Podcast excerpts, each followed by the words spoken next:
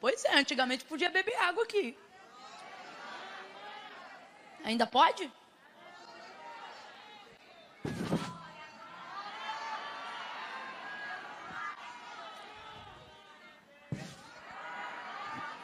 Graças a Deus. Evangelho do Senhor Jesus, segundo escreveu Lucas, capítulo de número 1. Versos de número 26 em diante. Quem achou, diga amém. Diz assim o texto: No sexto mês, foi o anjo Gabriel enviado por Deus a uma cidade da Galiléia chamada Nazaré a uma virgem desposada com um homem cujo nome era José da casa de Davi, e o nome da virgem era Maria. Entrando o anjo onde ela estava, disse: Salve, agraciada, o Senhor é contigo, bendita és tu entre as mulheres. Porém, ela se perturbou muito com essas palavras e considerava que saudação seria esta. E disse-lhe o anjo: Maria, não temas, achaste graça diante de Deus. Tu conceberás e darás à luz a um filho, e por-lhe-ás o nome de Jesus. Este será grande e será chamado Filho do Altíssimo. O Senhor Deus lhe dará o trono de Davi, seu pai. Ele reinará eternamente sobre a casa de Jacó, e o seu reino não terá fim. Disse Maria ao anjo: Como se fará isto, visto que eu não tenho relação com homem algum? Respondeu-lhe o anjo: Descerá sobre ti o Espírito Santo. Completa aí para mim, por favor, igreja. Descerá sobre ti o. Descerá sobre ti o. E o poder do Altíssimo te cobrirá com a sua sombra. Por isso, esse ente santo que de ti há de nascer será chamado o Filho de Deus. Até Isabel, tua prima, concebeu um filho em sua velhice, sendo este o sexto mês para aquela que era considerada estéril, pois para Deus nada é impossível. Então respondeu Maria: Eu sou a serva do Senhor, cumpra-se em mim segundo a tua palavra. E o anjo ausentou-se dela, e você diz: Amém, aleluia, oh, aleluia. Vou contar de uma a três, você vai virar para alguém que está aí ao seu lado e vai dizer para essa pessoa, Espírito Santo, só isso. Calma que eu não contei até três ainda. No três, você vai virar para essa pessoa e vai dizer, Espírito Santo. E vai completar dizendo, essa obra é dele. Amém? É um, é dois, é três. Diga! Espírito Santo. A obra da tua vida está na mão do Espírito Santo. Oh, aleluia, aleluia, aleluia, aleluia. Glória a Deus, glória a Deus.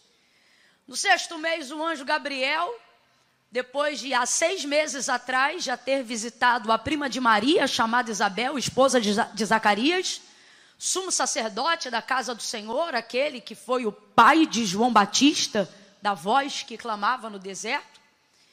Apareceu ele agora para Maria, aquela que seria a mãe de Jesus.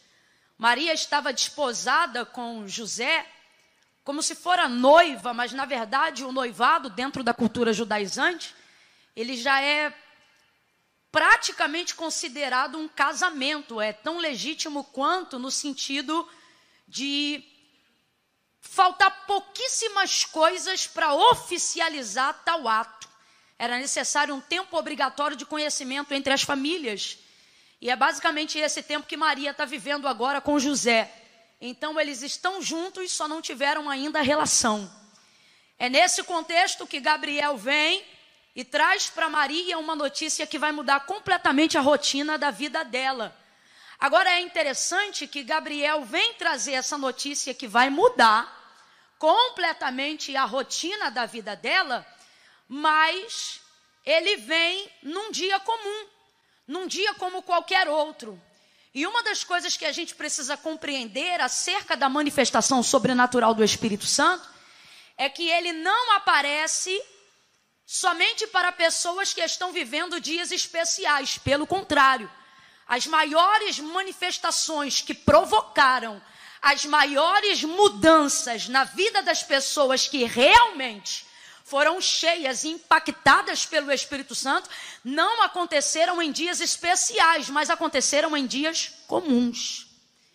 Tanto que a própria descida do Espírito Santo para revestimento de poder, no falar em línguas, revestimento de fogo, língua repartida e etc. Atos dos Apóstolos, capítulo 2.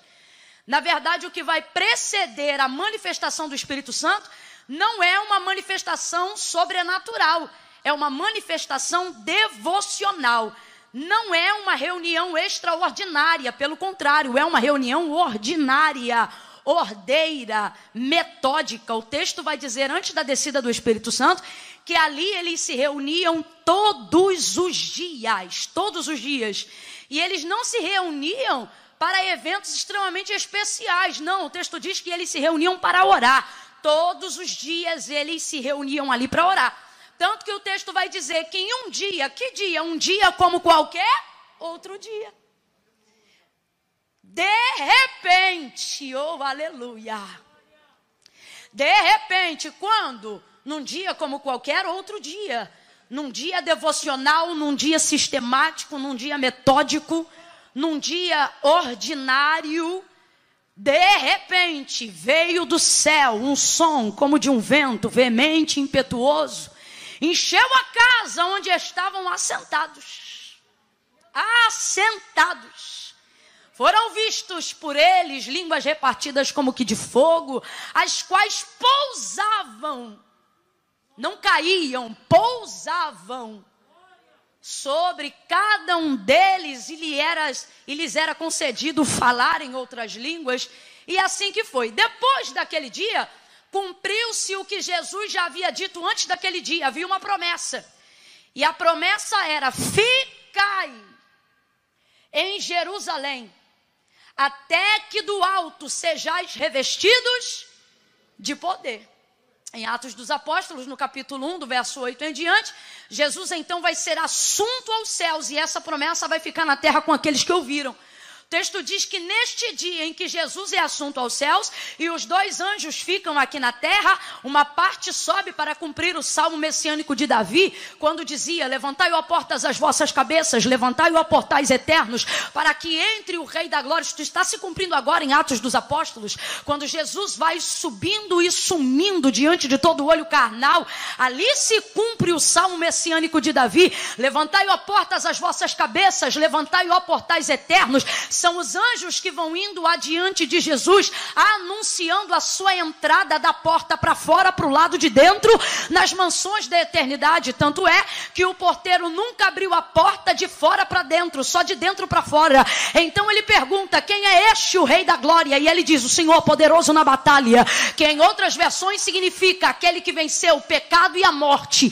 Ele é o Rei da Glória. Levantai, ó portas, as vossas cabeças, levantai, ó portais eternos eternos para que entre o Rei da Glória. Alguns dos anjos que não vão diante da comitiva de Jesus para anunciar a sua entrada nos portais da eternidade, ficam aqui porque Pedro e os demais varões estão impactados com a revelação daquela visão depois do período de 40 dias. Então, ao invés de subir, eles ficam para quê? Para anunciar aos outros o que iam acontecer. E então eles dizem: Varões galileus, o que é que estás olhando para as alturas? Porventura não sabeis que o mesmo Cristo que agora entra entre as nuvens viste subir, de igual forma, em pouco tempo, entre as nuvens, vocês vão voltar a vê-lo descer. O texto diz que ao ouvirem isso, imediatamente saíram dali e começaram a orar. Desde então não pararam mais de orar Eles oravam todos os dias. O texto diz que eles se reuniam unanimemente. Quando? Segunda, quarta e sexta? Não. Todos os dias eles se reuniam para orar. Todos os dias tinha liturgia, todos os dias tinha culto, todos os dias tinha devocional, todos os dias tinha oração, todos os dias tinha pregação da palavra e pasme. Não era um culto recheado da presença do Espírito Santo, não na forma de impacto que conhecemos da efusão do Espírito que acontece hoje em nosso meio por liberdade daquilo que já foi liberado em Atos dos Apóstolos, capítulo 2. Não, era um culto metódico, bem tradicional, bem devocional, bem sistemático. E aonde está o diferencial? O texto diz que acontecia todo dia. Queremos viver coisas extraordinárias. E só queremos fazer tais coisas extraordinárias de vez em quando. Mas a verdade é que nós não fomos criados para sermos sobrenaturais, nós fomos criados para sermos humanos. E temos dificuldade porque ser humano é ter que ter rotina, ser humano é ter que viver metodologia, ser humano é ter que fazer devocional, ser humano é ter que orar, é ter que escrever o pedido de oração, mesmo sabendo que a necessidade é tua, mas é para não esquecer, porque às vezes na hora de orar você esquece. Ser humano é fazer um voto e depois pedir perdão com outro voto para pagar o voto anterior que consagrou e não cumpriu. Ser humano é dizer, Deus, eu quero com toda a vontade do meu coração, mas toda a minha carne luta contra e milita ao desejo do meu coração de te servir com interesse. Ser humano é saber que eu tenho que orar, mas muitas vezes não orar porque só quero orar quando sinto de orar. Quando na verdade as maiores orações e as mais poderosas orações que já entregamos a Deus não são aquelas que ficamos emocionados enquanto orávamos, mas são aquelas que oramos muitas vezes sem sentir nada, mas ainda assim oramos. Por quê? Por devoção e obediência. Como é que se torna um grande homem de Deus? Como é que se torna uma mulher cheia do Espírito Santo? É quando você compreende que a sua vida diante de Deus e a rotina que você tem que estabelecer diante de Deus não pode estar associada com o que você sente, precisa estar associada com aquilo que você sabe. E aonde está a nossa dificuldade em romper isso?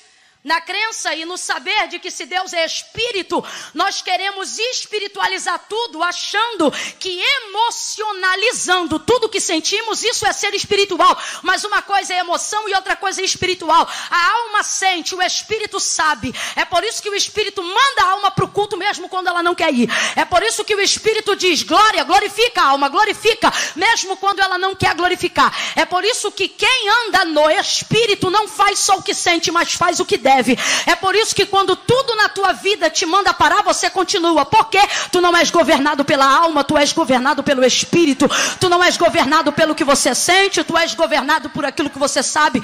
Davi às vezes até começava orando com a alma, mas terminava a oração no espírito, de modo que ele botava a alma no lugar dele e ele dizia: "Porque te abates, ó minha alma, e porque te perturbas dentro de mim". Ali não é a alma falando com o espírito, ali é o espírito falando com a alma. É Davi colocando o espírito espírito para trabalhar em favor de colocar a alma no lugar dela. Não fique ansiosa nem perturbada dentro de mim. Te aquieta, alma, te espera, alma. Acalma em Deus, alma.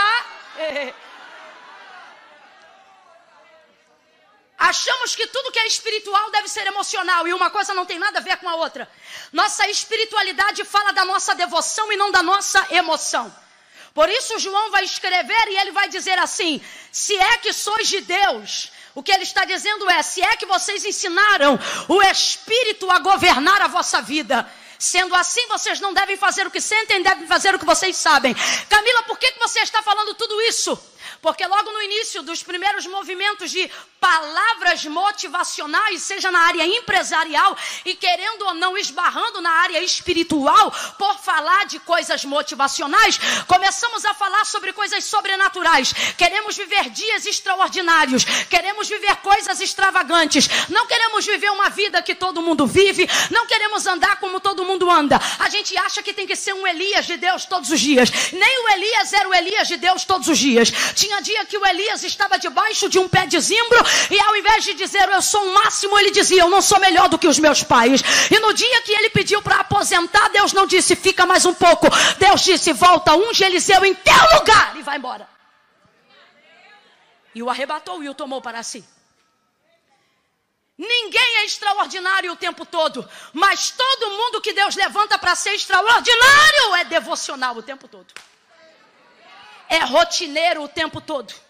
É entregue o tempo todo tem vida de oração o tempo todo. Se tu dizes cheios do Espírito Santo, se tu dizes que está cheio do Espírito Santo e tu pula hoje e não consegue entregar cinco minutos amanhã, tu só foi impactado, tu não foi cheio. Se fosse cheio, tu oraria amanhã e engrenaria nos outros dias. Mas você diz: Eu não sinto. Eu não sinto, eu não sinto, e por isso você não é, porque você quer ser cheio do Espírito Santo sentindo, e você não tem uma rotina impactada pelo Espírito Santo sentindo, você tem uma rotina impactada pelo Espírito Santo vivendo dia a dia. O texto diz que Maria vai ser visitada pelo anjo Gabriel. O texto diz que é Gabriel que vai lá. Quando você organiza a tua vida, quando tu põe a tua vida devocional em dia, quando quando você faz o que deve ser feito, mesmo quando não está sentindo, se você não toca o céu, o céu faz de tudo para tocar em você. Ele vem e chega onde você está. Deus está olhando para algumas pessoas aqui nessa noite, e por mais que nós tenhamos criado uma expectativa de uma sobrenaturalidade nesse culto, porque estamos debaixo de uma atmosfera propícia para a execução de milagres, Deus te trouxe hoje aqui para te dizer: ei, viva uma vida e eu te darei uma vida extraordinária. Aprenda a fazer na sua vida uma rotina e eu te darei dias sobrenaturais. Não fuja da realidade do seu dia a dia. Quer viver dias diferentes? Aprenda a administrar seu dia a dia. Tem dias que você vai sentir no seu coração de orar. E tem dias que você vai ter que botar o relógio para despertar. E você vai orar sem sentir absolutamente nada. Mas ainda assim você vai ter orado. E é assim que dias impressionantes acontecem. Maria era uma moça comum. Completa aí para mim, por favor. Maria era uma moça comum. Camila, quem Deus usa? Deus usa pessoas comuns. Camila, quem o Espírito Santo chama, enche pessoas comuns. Deus nos fez semelhantes, não nos fez iguais. Olha para quem está do teu lado agora e diga: não tem problema ser comum. Está fraco, diga: não tem problema ser comum. São os comuns que Deus chama. São os comuns que Deus levanta. São os comuns que Deus entrega ministério.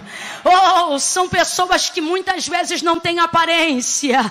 São pessoas que Deus pega e elas são perfeitas para confundir as coisas sábias. Elas são perfeitas. Estava a comunidade aonde Maria mora.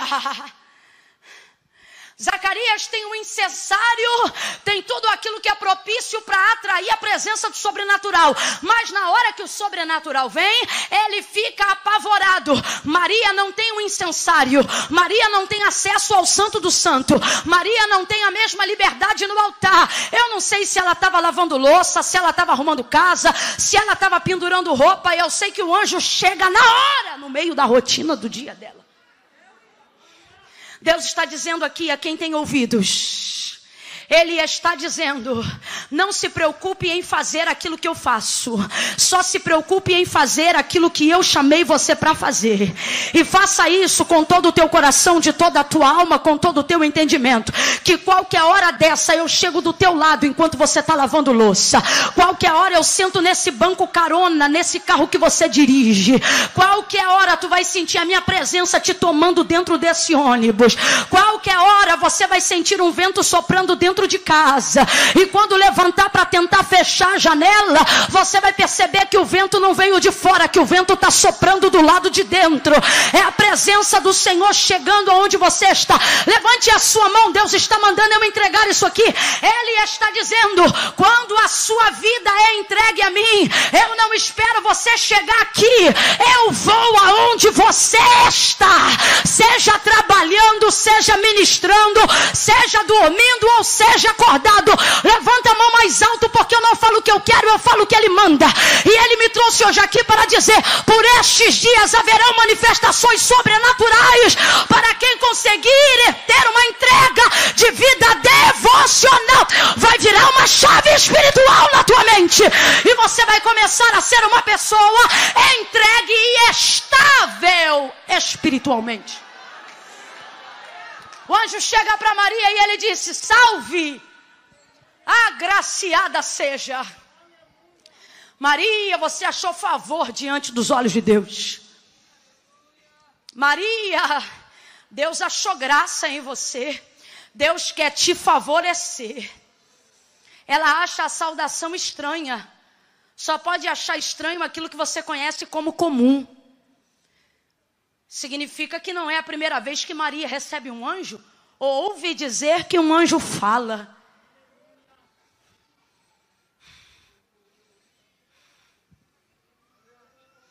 Você já viveu muitas coisas com Deus. Mas você está para viver com Deus uma coisa que você nunca viveu. Eu vou falar de novo. Você já viveu muitas experiências com Deus. Mas nesta noite Deus nos trouxe aqui para dizer que você vai viver uma coisa com Deus que você nunca viveu até hoje, andando na presença dEle.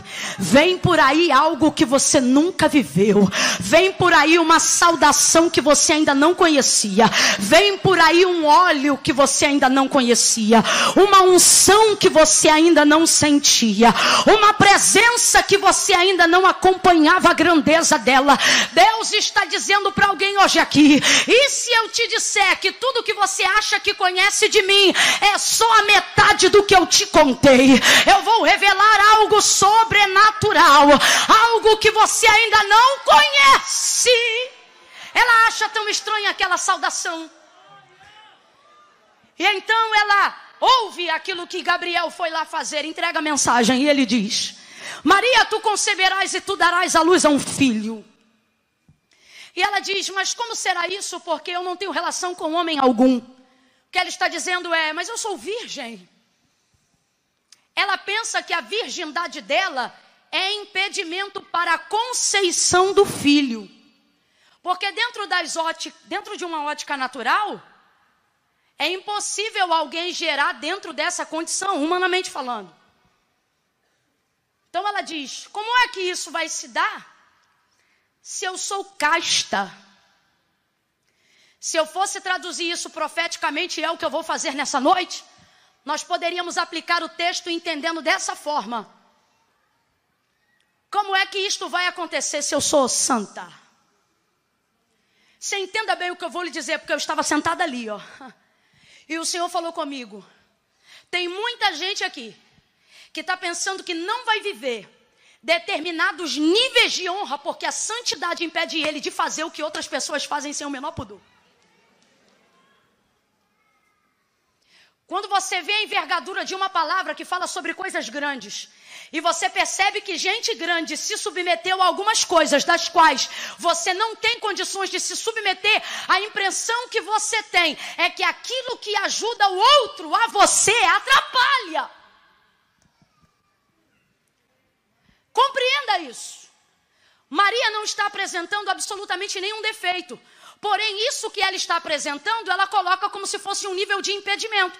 Vamos lá, gente. No caso dela, tá bom? Esqueça a aplicação por um segundo e vamos olhar a exegese textual. No caso dela, no caso dela, virgindade é um problema? No caso de qualquer pessoa, responda por favor: virgindade é um problema? Bora, gente. Tem gente que parece estar na dúvida. Deus me livre. Virgindade é um problema? Virgindade é um problema? Vamos um pouco mais além. Ser virgem é pecado? Ser virgem é pecado? Só que Maria apresenta a virgindade dela, sabendo que não é um pecado, sabendo que não é um defeito, mas ela imagina que essa virgindade é algo que vai prejudicar a promessa que está sendo feita. Porque se a promessa está ligada a filho e ela é virgem, ela pensa: eu não posso. Existem coisas na nossa vida que nós sabemos que não é pecado, sabemos que não é errado, mas por perceber a forma como o cumprimento de determinadas palavras se deram na vida de outras pessoas, a gente começa a achar que tal coisa é um problema para gente, porque para elas não foi problema, mas para gente é. Então ela vai perguntar ao anjo: como isso vai acontecer? Visto que eu não tive relação com homem algum, e eu sou virgem, ela pensa que isso é um problema, mas o que ela acha que é um problema foi o critério que fez Gabriel descer lá. Existiram outros critérios? Existiram, mas esse é comprobatório, segundo o relato do profeta Isaías. Isaías havia deixado muito claro algo acerca de quem seria escolhida para gerar e dar a luz ao Filho de Deus. E o que foi que Isaías disse? Ele disse claramente: Eis que há, quem lembra? Só vocês lembram, mas ninguém lembra? Volta para a escola dominical. Isaías profetizou e ele disse: Eis que a virgem conceberá. Eis que a virgem conceberá e dará luz a um filho. Quando Gabriel diz, Maria, você vai conceber e vai dar luz ao filho de Deus, ela pensa, como é que isso vai acontecer se eu sou virgem? Agora, olha a aplicação profética para a nossa vida nessa noite. Deus te trouxe hoje aqui para te dizer, isto que muitas vezes você acha que é um problema, Deus está dizendo, é o critério que me fez escolher você a milhares. É o critério que me fez te escolher. Por quê? Porque é um critério voltado para a palavra. Agora, qual é a aplicação aqui para a nossa vida? Santidade estendida, santidade rendida, santidade entregue. Tem gente que chega para a gente e eu sei do que eu estou falando. E eles dizem: faz assim, entra por tal caminho, porque o outro entrou por esse caminho e concebeu, o outro entrou por esse caminho e teve, o outro entrou por esse caminho e cumpriu. Mas no caminho que ele me introduziu, ele não disse que era eu que ia cumprir. No caminho que ele me introduziu, ele disse: entra nesse caminho e deixa que eu vou cumprir. Quando Maria diz como se dará isso, ele diz: descerá sobre ti o Espírito Santo. Está dizendo claramente, Maria, essa obra não é tua, essa obra é do Espírito Santo. Eu sei que eu estou trazendo uma palavra simples nesta noite e ela é proposital e intencional. Sabe por quê? Porque nós estamos vivenciando dias aonde vemos pessoas com dons poderosos, aonde vemos gente curando e fazendo milagres extraordinários. É gente que tem traquejo é gente que tem oráculo, ou oratória, perdão, é gente que tem vernáculo, é gente preparada na técnica, no vocal, tem dom, não gera um fruto, mas tem dom, não é cheio do Espírito, mas tem poder do Espírito, é gente que levanta os outros da cadeira, é gente que tira os outros da muleta, mas está com a vida toda desregrada. Essa gente chega pra gente, confunde a nossa mente e diz assim: ó, entra por tal caminho, faz tal coisa, entra em tal lugar, faz assim e faz assado. Só que está na hora da gente dizer que a gente foi chamado pelo critério que eles rejeitaram. Que a gente se manteve pelo critério que eles rejeitaram. Há uma mensagem de Deus na minha boca nessa noite. E não escolhi ela para pregar. Mas Deus me trouxe no primeiro dia do Aviva Cabo Sul para dizer: Santidade convém à tua casa, Senhor, para sempre. Aqueles que estão entendendo o que Deus está falando no mundo do Espírito, Ele está dizendo: guarda a tua castidade, guarda a tua santidade, guarda a tua consagração, porque o mundo vai tentar dizer para ti que consagrada como você tá não dá jeito, que falando do jeito que você fala não tem como, que pastoreando do jeito que você pastoreia não vai dar certo, que a liturgia do teu culto está atrasada, que a tua unção é antiga, que os teus hinos são retrógrados, só que Deus está dizendo não muda, porque o que eles tentam mudar foi o critério que me fez te escolher.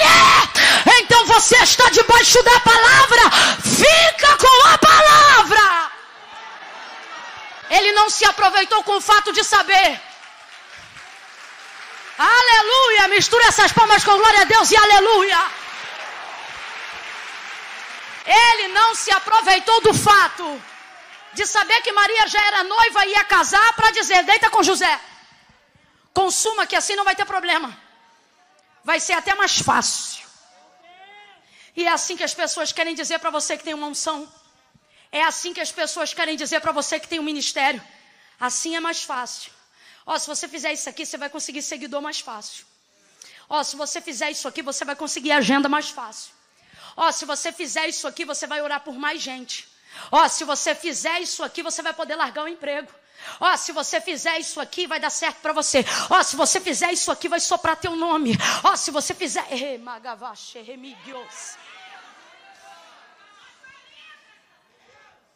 E sabe o que é mais complicado? Sabe o que é mais complicado? Aqui o texto não conta, mas a narrativa de Mateus revela, capítulo 1. Quando Maria faz saber a José, ele não crê. Só que o texto começa dizendo que um dos motivos de Gabriel ter visitado Maria é porque ela estava noiva de um homem chamado José, que era da casa de Davi.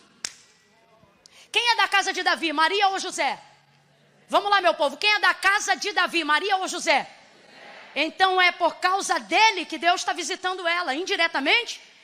Isso faz parte do propósito e da promessa. Só que quando Maria conta para José que ela está grávida e é do Espírito Santo, o texto diz que ele tenta deixá-la. Tenta fazer isso secretamente. Qual é a resposta? Porque ele não crê. Agora veja, não é porque ele não conhece, é porque ele não crê. Se ele é da casa de Davi, responde para mim, ele conhece a profecia messiânica de Isaías, sim ou não? Sim ou não? A partir dos sete anos de idade, o judeu tem de có a profecia messiânica de Isaías. Então ele já tinha de có e ele sabia que a profecia determinava que quem ia conceber e dar a luz ao filho de Deus era uma moça. Era uma moça. Quando Maria diz: Sou eu. Isso é o que mais machuca quando você recebe de Deus uma promessa. Não é saber que você está ao lado de pessoas que não não sabem, não. É você saber que está do lado de gente que sabe que Deus fala, sabe que Deus usa, sabe que Deus levanta, só não crê que é você.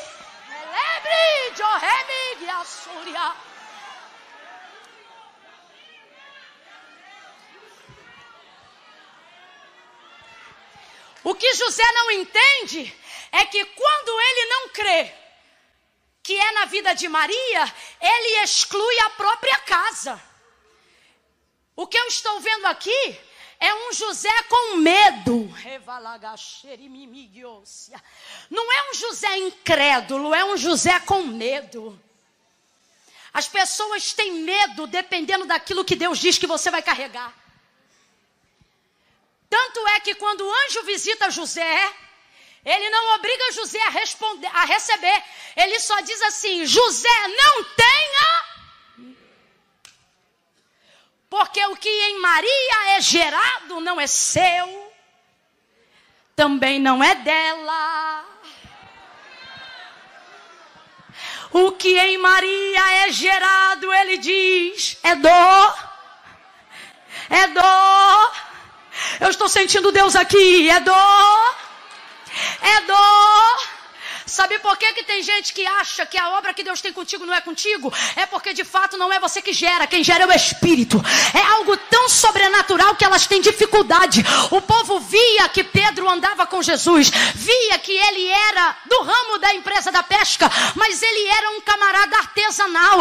Ele não era um cara de faculdade de nível superior. Mas no dia que ele prega, no primeiro sermão, ele ganha 3 mil almas para Jesus. As pessoas olham para ele, olham para a alma e não entende. Olha para ele, olha para 3 mil judeus, judeus de carteirinha, judeus que visitam a sinagoga, judeus que conhecem a Torá, judeus que conhecem o Pentateuco, judeus que são letrados, e vê esses homens tudo de joelho dizendo: Jesus Cristo é o Filho do Deus vivo.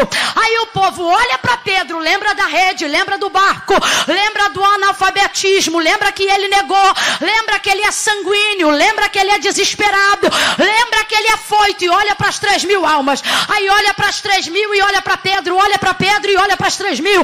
Aí o povo diz: Mas esse aí não é aquele que andava com Jesus? É, ele não parecia analfabeto, parecia. E olha para Pedro, olha para as três mil, olha para as três mil e olha para Pedro. E no final eles dizem: Pois é, mas eu não vejo um pescador, eu vejo um homem cheio do Espírito Santo. Santo. Quando você gera pelo Espírito, as pessoas olham para o resultado, olham para você e diz: não combina. Aí você que foi usado para gerar, fica indignado. Porque você disse sim para quem para quem tinha tudo para dizer não. Mas elas não viram esse momento, elas só olham para você e para o resultado. E você fica triste, porque elas sabem que Deus faz, mas não imaginam que Deus faz com com você. Você vai ver pastores da mesma denominação que você serve. Verem Deus fazendo coisas na sua vida. E os de fora vão dizer, é Deus. E os de dentro vão dizer, mas será? Porque os de fora não te conhecem na intimidade, mas os de dentro conhecem. Então, quando eles olham para o resultado e olham para você, eles dizem: Como pode? Como pode? Aí Deus diz: Só pode por causa disso. Porque se tivesse habilidade, todo mundo ia dizer foi ele. Mas quando olham para você e olham para o resultado e dizem, não parece que tem habilidade, não parece que tem tanto concurso, não parece que tem tanto diploma. Aí eles começam a fazer uma ponte entre o que você gerou e o resultado da sua gestação. E ao invés de dizer é diploma, ao invés de dizer é faculdade, ao invés de dizer é planejamento motivacional, eles olham e dizem, só pode ser Deus, só pode ser Deus, só pode ser Deus, só pode ser Deus, só pode ser Deus. Deus está dizendo, é por isso que eu levanto levantei gente comum como você. É por isso que eu escolhi gente comum como você. É por isso que neste ano, guarde isso. Assim diz o Senhor: eu vou entrar em becos, vielas, valados e entre algumas mansões. Porque tem muito crente dizendo que rico Deus não usa, que rico Deus não levanta. Deus está dizendo: eu vou pegar da casta mais alta até a casta mais baixa. Sabe por quê? Porque para o incrédulo todos esses são improváveis são estes que eu estou escolhendo para que eles olhem e digam: só pode ser Deus, só pode ser Deus, só pode ser Deus. Olha para quem está do teu lado agora e diga: com José você não fala nada. Tá fraco? Responda ele aí e diga: com José. Bora falar alto, com José. Você não fala nada. Faz assim para ele ou para ela.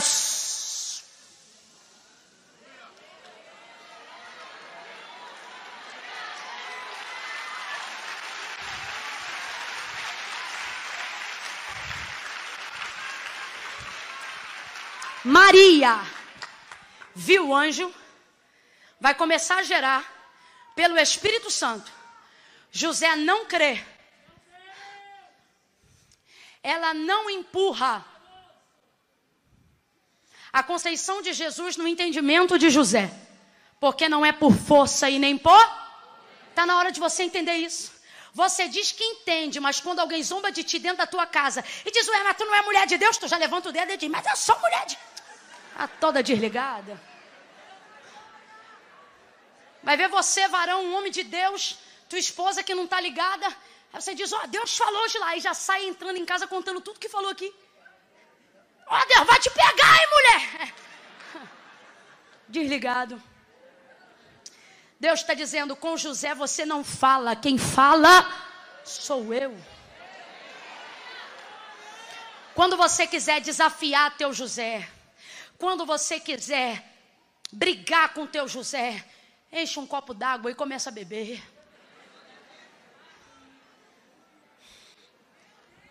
Aí você diz assim: Mas Camila, seja homem ou seja mulher, a patente de alguém que está acima de você, mas não te reconhece. É isso que José significa. Quem é José? José é alguém que eu preciso, mas não sei convencer.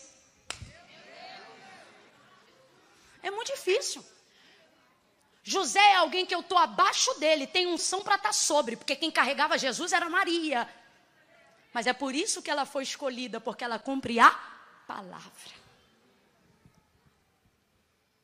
Aí você pensa assim, Camila, meu José ninguém visita. Meu José é terrível. Meu José não ouve ninguém. Meu, você acha que o José da Maria era diferente? Rapaz, se ele fosse fácil, Deus usava gente. Se ele fosse fácil, Deus usava sacerdote. Se ele fosse fácil, Deus falava com ele no culto. Se ele fosse fácil, Deus falava com ele na palavra. Mas o José da Maria não é muito diferente do teu, não. Porque o texto diz que ele teve que dormir. Isso me lembra de Deus visitando Adão para fazer nascer Eva, que era o que ele queria, mas estava dentro dele. E se tivesse acordado, Eva não nascia. Isso fala sobre o Deus que tem que botar o Adão para dormir. José vai deitar e vai dormir. E no sono, quem trabalha é seu inconsciente, sim ou não? Sim ou não? No sonho não trabalha seu consciente, tanto é que no sonho a gente voa. No sonho a gente voa, no sonho a gente tem poder. No sonho a gente levita, a gente faz levitar. No sonho a gente sobe carro é, na vertical. Quem já teve esse sonho desesperador? No sonho. Porque no sonho quem trabalha é o inconsciente. Aí olha a loucura de Deus, que é mais clara do que a razão do homem. Deus visita a única área onde funciona é o inconsciente, não para dar ele inconsciência, mas para dar para ele consciência. Deus visita o sonho de José. E enquanto ele pensa que está sonhando revelação, o anjo vem no sonho. Porque no sonho, toda pessoa que é forte torna-se vulnerável. Camila, eu não estou entendendo. Você está dizendo que Deus vai botar meu José para dormir? Não. O que eu estou dizendo é que você não conhece, porque você só olha José e pensa, falar com ele é difícil, mas Deus está dizendo, eu conheço a vulnerabilidade do teu José. Eu sei entrar numa área onde ele não tem força. Eu sei entrar numa área onde ele não tem defesa. Eu sei entrar numa área onde ele não tem poder de argumento contra mim. Eu sei entrar numa área onde eu desarmo ele. Eu sei entrar numa área onde eu desarticulo ele. Eu sei entrar numa área onde ele faz o que eu quero, do jeito que eu quero, inclina o coração para onde eu quero. Eu sei entrar numa área onde ele ouve e eu falo. Eu sei entrar numa área onde ele se cala e eu que respondo. Eu sei entrar numa área onde ele não tem algema, mas não está disposto a correr. Aonde ele tem perna, mas não sabe por onde andar. Deus está dizendo hoje aqui para quem tem ouvidos. Ele está dizendo para você que está ouvindo a palavra.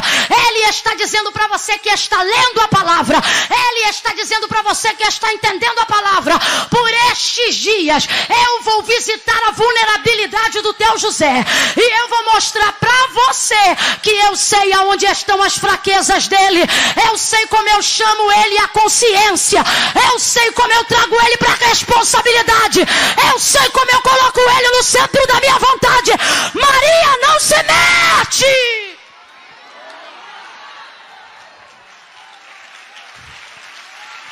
Oh, meu Deus! Senhor, entra no sonho de José. José, não temas receber Maria por tua mulher. E ele vai responder: porque o que nela é gerado é do Espírito Santo. O que a gente leu aqui é que quando Maria diz como se dará isso, o anjo diz para ela: descerá sobre ti o Espírito Santo descerá sobre ti o Espírito Santo. Quando ela diz como se dará isso, diferente de Zacarias que pronunciou a mesma palavra, ela não está incrédula. Ouça isso, gente. Zacarias vai dizer para Gabriel a mesma coisa. Ele diz assim: Como se dará isso? Só que para ele, o anjo manifesta a ira e lhe dá uma sentença. Diz assim: Eu sou Gabriel que assiste diante de Deus. O que ele está dizendo é: você não sabe com quem você está falando, não? Porque a palavra de Zacarias manifestou incredulidade. Qual foi a palavra? Como se dará isso? Porque ele disse assim: Isabel, tua mulher vai gerar, vai dar luz a um filho. Ele diz: Como se dará isso? A frase é essa, no grego comparativo a Lucas 1, é exatamente a mesma frase. Só que para Zacarias o anjo diz: Você vai ficar mudo. Porque você duvidou. Se cumpriu a profecia na casa de Zacarias também, sim ou não? Sim ou não? Tem sentença que o anjo dá para proteger o cumprimento da promessa. Não entendeu, não, né? Ficará mudo, mesmo assim, ele teve o filho, mesmo assim, Deus cumpriu o que falou. Tem gente que Deus trava para a promessa andar. Tem gente que Deus cala para não atrapalhar o cumprimento da promessa. Tem gente que Deus bota no leito, porque se tiver de pé, ele atrapalha. Agora, para Maria, volta para Maria para você entender. As mesmas palavras, completa para mim aí, por favor. As mesmas, as mesmas diante de uma promessa extremamente semelhante. Ele diz: Tu conceberás e darás à luz a um filho. Ela também tem uma impossibilidade que, na visão dela, é a virgindade. Ele diz: Descerá sobre ti o Espírito Santo. Então presta atenção. Quando ele diz você vai conceber e vai dar à luz a um filho, a primeira coisa que ela diz é: Como se dará isso igualzinho a Zacarias? Mas para ela o anjo não dá sentença, dá resposta. Duas verdades. Primeira, Deus não trabalha com o que a boca fala do lado de fora, mas com a intenção que a frase foi formada do lado de dentro. A palavra é igual, mas a intenção da pergunta é totalmente diferente. Para Zacarias, ele está dizendo, não tem como. Para Maria, ela está dizendo, o que, que eu faço para ajudar? Ela pensa, como é que eu faço para cooperar? E quando o anjo responde, descerá sobre ti o Espírito Santo, ele está respondendo o que para ela? Você não vai fazer? Quem vai fazer é o. Camille, o que, que essa palavra tem a ver comigo? Tudo. Porque quando você recebe de Deus uma promessa sobrenatural, você faz igual Maria. A primeira coisa que você quer é saber o que você tem que fazer. E se eu te disser que Deus não te escolheu pelo que você vai fazer depois, mas existem promessas que Deus não te escolhe por aquilo que você vai fazer depois, mas pela forma como você se comportou? Sabe por que, que Maria não vai fazer nada depois? Porque foi o suficiente a maneira como ela se preservou antes. Como ela se guardou, como ela se protegeu, como ela foi devota, entregue, renunciou. Existem pessoas aqui que receberam de Deus uma promessa tão grande, tão grande, tão grande, que no dia que recebeu a promessa você tentou mudar. Eita, que essa promessa é muito grande. Eu agora vou ter que ser a pessoa mais crente de Cabo Sul. Você passa a fazer jejum do dia para a noite. Você começa a querer entregar para Deus votos absurdos. Você não fazia jejum nenhuma vez por semana. Do nada, tu quer entregar 15 dias de Daniel. 14, 21. Tu não aguenta o terceiro dia. No quarto tá fraco. No quinto tá pedindo perdão. No sexto tá recomeçando. Porque você acha que é fazendo isso que você vai se tornar digno de Deus cumprir.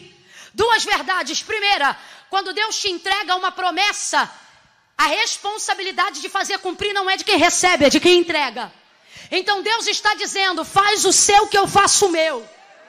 Segunda coisa, segunda coisa, as maiores promessas que recebemos de Deus e que não tem a ver com a graça comum compartilhada no Calvário sobre toda criatura, não tem a ver com aquilo que nós faremos depois, tem a ver com aquilo que estivemos dispostos a fazer antes dele ter feito promessa. Então presta atenção. Existe gente que precisa de promessa para mudar. E existe gente que vai receber promessa porque já mudou. Maria está na segunda categoria. Quando ela acha favor diante de Deus, não é pelo que ela vai fazer depois, mas foi por tudo aquilo que ela estava disposta a fazer Antes, Deus está dizendo: não há em mim prazer mudar, mudar, ou que haja mudança, só quem recebe promessa depois. Maior prazer em mim dá quem muda, muda antes de saber o que eu posso dar, quem muda antes de receber o que eu posso entregar. Sabe por que, que eu vejo claramente isso?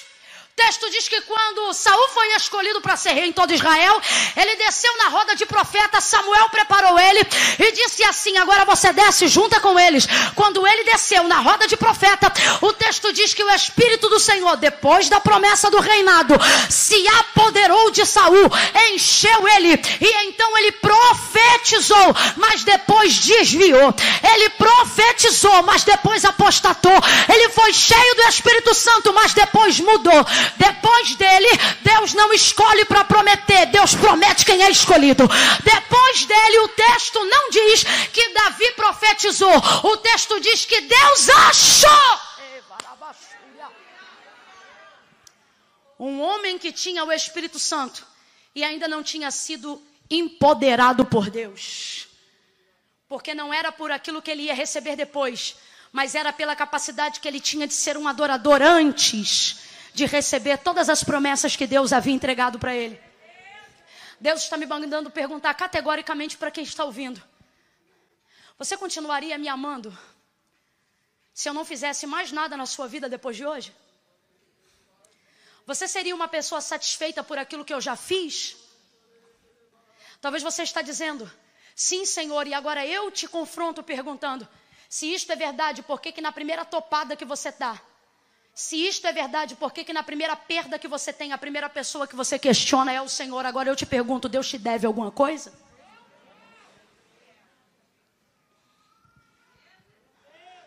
Está na hora da gente entender que Deus não deve nada, gente. Sabe o que, que a gente está fazendo hoje aqui no primeiro dia do Aviva? Buscando de Deus um espírito adorador. Sabe para quê? Deus ama ver a gente adorando a Ele como adorávamos antes de não termos nada. Você vai se lembrar disso agora. Antes até de existir a Devec aqui. Quando a portinha que você entrava era de dois por um. Ali você sentia a presença de Deus. Você tinha tanta graça de Deus na sua vida. Esses dias eu estava me lembrando dos trajetos que eu percorri a pé e o tanto de coisas que eu falava com Deus e ria sozinha, como se fosse maluca na rua. Mas não era, era que Deus me respondia enquanto caminhávamos. Deus está dizendo tudo o que eu disse de extraordinário, ou seja, fora a graça comum que foi derramada no Calvário sobre a tua vida, não tem a ver com o posicionamento que você vai tomar depois, tem a ver com o posicionamento que eu vejo você tomando antes. Deus está dizendo: não espere eu te dar para mudar. Se posicione agora. Se comporte agora. Vá para o centro da minha vontade agora. Deus convence a José, mas dá uma dica para Maria, e é a dica que eu quero terminar aqui nessa noite te dizendo. Quer entender e quer dar manutenção à forma como você está sendo cheio pelo Espírito Santo? Ministério de Louvor pode subir. Deus está dizendo: Procure quem recebeu as mesmas visitas. Camila, eu não entendi. Só tem dois tipos de pessoa que estão aptas para andar contigo antes de você viver o cumprimento da promessa. Só dois, Camila, só dois. O restante você arruma depois. Mas no processo do cumprimento da promessa, só tem duas opções para andar com você: ou gente que já está onde você está, ou gente que já chegou onde Deus disse que você vai chegar. Se você andar com pessoas que estão aquém dessa realidade, aquilo que você está gerando será abortado pela incredulidade de quem está à sua volta. Sabe por que, eu estou dizendo isso? Porque Gabriel não termina dizendo, paz, Maria, estou indo. Gabriel termina dizendo para Maria: Maria, sabe Isabel, tua prima? Gente, parece até fofoca, mas não é fofoca, é mensagem. Ele acabou de entregar o recado: descerá sobre ti o Espírito Santo, o poder do Altíssimo te envolverá, e o santo que há de nascer de ti será chamado Altíssimo, Filho do Deus vivo. Aí ele diz assim: Sabe Isabel, tua prima? Olha para quem está do teu lado e diz: Do nada. Deus não faz nada do nada. Sabe Isabel, tua prima? Já está no sexto mês de gravidez. Agora olhe para cá. Ele fala para Maria ir para casa de Isabel? Ele só diz: Sabe Isabel, tua prima? Tá de seis meses. Isabel, cabeça de Maria, bota para funcionar, ó. Isabel, aquela que não podia gerar. Isabel é estéreo? Isabel a que nunca teve filho? É. Tá de seis meses. Ele não diz, vá para a casa de Isabel, ele vai embora. Deus está dizendo, eu não vou dizer tudo o que você tem que fazer. Você precisa saber aonde buscar. E aonde a gente busca? Aonde tem para dar. Você vai ficar buscando água aonde não tem poço? Olha aqui para mim. Quando você quer comprar arroz e feijão, você vai na farmácia? É na farmácia? Você vai aonde? Deus está dizendo: Eu não estou entendendo. Você andando no circuito de gente que não parece com quem você quer ser. Eu não estou entendendo a sua motivação de assentar-se à roda de pessoas que não combinam com o propósito que eu tenho para a tua vida. Eu vou falar mais rasgado. Eu não entendo você seguir quem admira e seguir quem é totalmente contraditório ao que a Bíblia prega. Eu, eu fico apavorada quando eu percebo naquele feed de procura porque você não segue. Mas se você curtir qualquer coisa semelhante de algum amigo que segue ou que curte alguém que passa por quem você segue, ele acaba o algoritmo trazendo aquilo para você. Então, de vez em quando aparece gente para mim que eu não sigo, aparece gente para mim que eu não curto, ouça aí, aparece gente para mim que eu não compartilho, aparece gente para mim que não combina com o que Deus tem para mim, mas lá na minha procura aparece, aí pasme, quando eu clico em cima do perfil e vejo, aí eu vejo a quantidade de gente que eu sigo, que eu curto, que é pastor, que é pregador, que é cantor, que é missionário, que é adorador, que é dirigente de igreja, que é mulher de pastor, que é missionária, que é dirigente de ciclo de oração, que é pregador, que é pregador, ou seja, gente que parece que combina com a mesma vida que eu tenho. Aí quando eu clico lá, aquilo que eu não curto está curtido por um monte, aquilo que eu não comento está comentado por um monte. Então, como o logaritmo combina pela quantidade de gente que eu sigo e ele segue quem eu não sigo, o Instagram me oferece essa porcaria porcaria. É como se ele dissesse assim: siga também. E eu penso, por que se não tem meu perfil? Meu perfil é Bíblia, é oração, é louvor, é versículo, é palavra. Por que, que isso está aparecendo para mim? Aí quando aparece lá, eu entendo, ora, está aparecendo para mim, porque tem um monte de gente que eu sigo que curte a A, que curte a Bi, que curte o, o, o, né? Que curte o, que curte e curte quando eu olho, eu digo, mas esse aqui eu conheço, esse prega, mas esse aqui eu conheço, é da igreja tal, mas essa aqui eu conheço, é missionária, mas esse aqui eu conheço, é pregador. Aí eu fico olhando para aquilo, eles cantam o que a gente não canta, eles são contrários ao que a gente prega. Se a gente escolhe um lado, eles escolhem o outro. Se a gente escolhe uma cor, eles escolhem a outra. Se a gente escolhe o preto, eles escolhem o vermelho. Se a gente escolhe o vermelho, eles escolhem o preto. Eles são a oposição do que a gente acredita. Eles são a loucura do que a gente não prega. Eles são contraditórios a nós. Tem gente que é nosso seguindo eles, mas eles não seguem os nossos. Aí eu olho para aquilo e eu digo: Meu Deus, o que é isso? Eu não estou acreditando. Eu ainda sou obrigada ao Instagram me oferecer isso, porque eu sigo essa gente. Aí eu clico lá em quem curtiu. Aí é hora de eu fazer a minha limpa. É por isso que não passa de 580 e pouco que eu sigo. Porque toda semana, quando essa desgraça me oferece quem não presta, para eu curtir, para eu comentar, porque eu não curto, não comento, não sigo, eu não sento aonde eles sentam, eu não compactuo com o que eles fazem. Aí quando me aparece, eu tenho que baixar a limpa. Porque, gente, se é parente, eu entendo. Se está na família, eu entendo. Se Deus falou ajuda, eu também entendo. Mas a pessoa está com um negócio que começa aqui e termina aqui. Ou que começa aqui e termina aqui. E vai lá e curte, gosta. Leva a mão, não vou falar rasgado, que eu não sei ser hipócrita. Nem quero aprender. Você segue a gente, mas você curte eles. Sabe por quê? Porque você queria botar a roupa que eles botam. Eles são mais corajosos do que você. Tu é morno. Se tu fosse frio, tu ficava com eles. Se tu fosse quente, tu ficava com a gente. Mas porque não és quente nem frio, tá chegando o dia de você ser vomitado.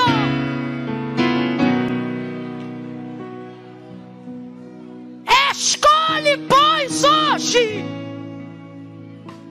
Você quer viver o critério pelo qual Deus te escolheu?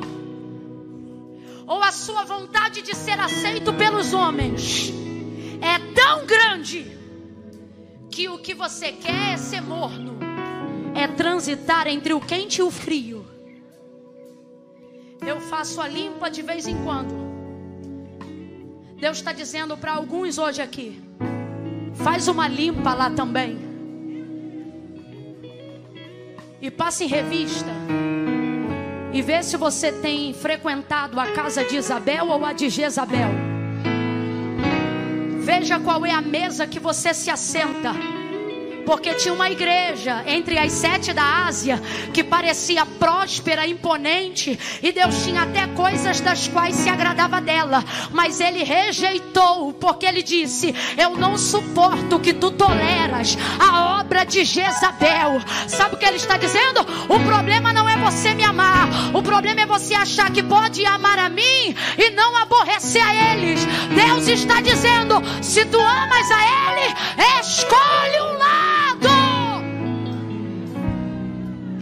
Se eles quiserem te seguir, serão muito bem-vindos. Camila, você quer briga? Não, só que foi Jesus que disse: quem comigo não ajunta. Sabe o que ele está dizendo? Quer andar comigo? Vem todo mundo. Agora não me chama para ir atrás de vocês, porque eu não vou andar atrás de ninguém. Quando você sabe que foi Deus que te chamou, você aceita quem quer caminhar contigo, mas não larga o teu chamado para caminhar com gente que Deus não chamou. Faz uma limpa hoje, porque Deus está dizendo: na casa de Isabel, o teu ministério vai ser avivado. Na casa de Isabel, o ministério de alguém será avivado pelo seu. Maria arruma as coisas e vai para a casa de Isabel. Quando chega lá, quando chega lá, ela diz assim: Isabel! Isabel já sai entregando revelação, dizendo que honra! Vai para a casa de quem gera,